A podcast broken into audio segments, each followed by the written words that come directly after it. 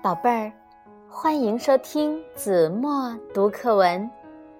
今天我要为大家读的是四年级上册第一课《绿叶的梦》。我的童年是在大自然里度过的，高粱杆剥开来，做成马车、灯笼。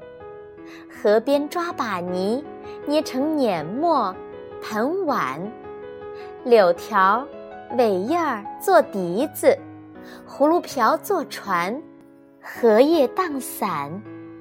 一双小手创造了多少可爱的玩具！然而，最使我着迷的还是绿叶。我永远感激我的启蒙老师。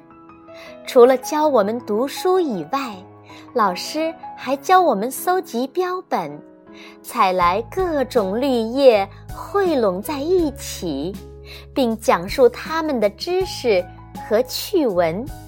那真是令人愉快的活动。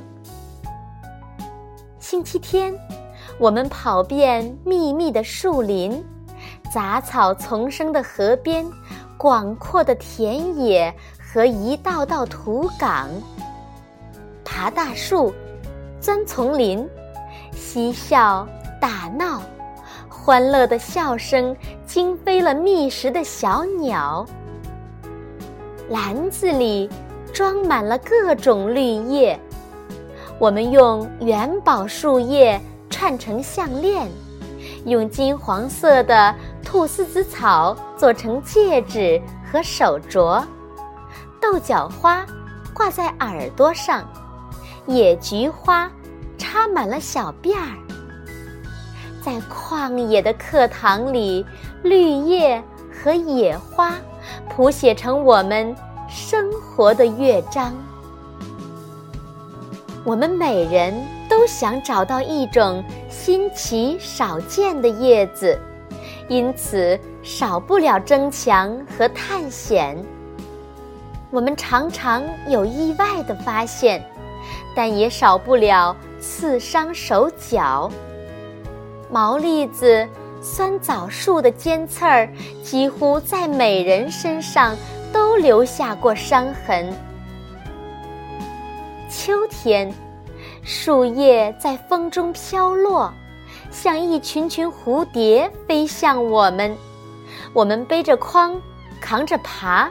奔跑着，欢呼着，搂树叶堆成垛，躺在上面打滚、翻跟头，坐下来挑选出那些漂亮的叶子，鲜红的、金黄的，串成长长的彩叶链，挂在教室里，满屋洋溢着丰收的欢乐。